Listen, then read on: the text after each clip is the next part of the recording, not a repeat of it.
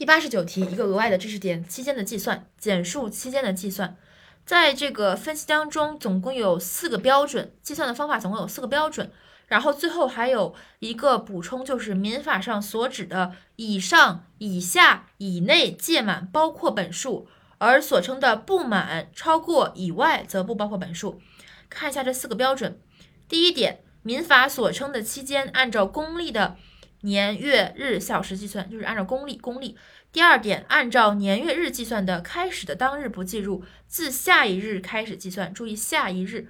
按照小时计算期间的，自法律规定或当事人约定的时间开始计算。然后第三点，按照年月计算期间的对应月的到到期月的对应日为期间的最后一日，没有对应日的月末日为期间的最后一日。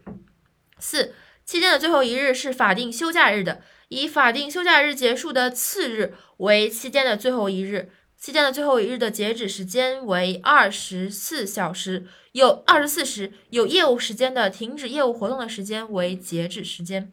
所以第一点是强调公历，第二点是在日当中是开始当日不计入，而开始的下一日开始计算。然后补充小时计算期间的按照法律规定或者是当事人约定来计算。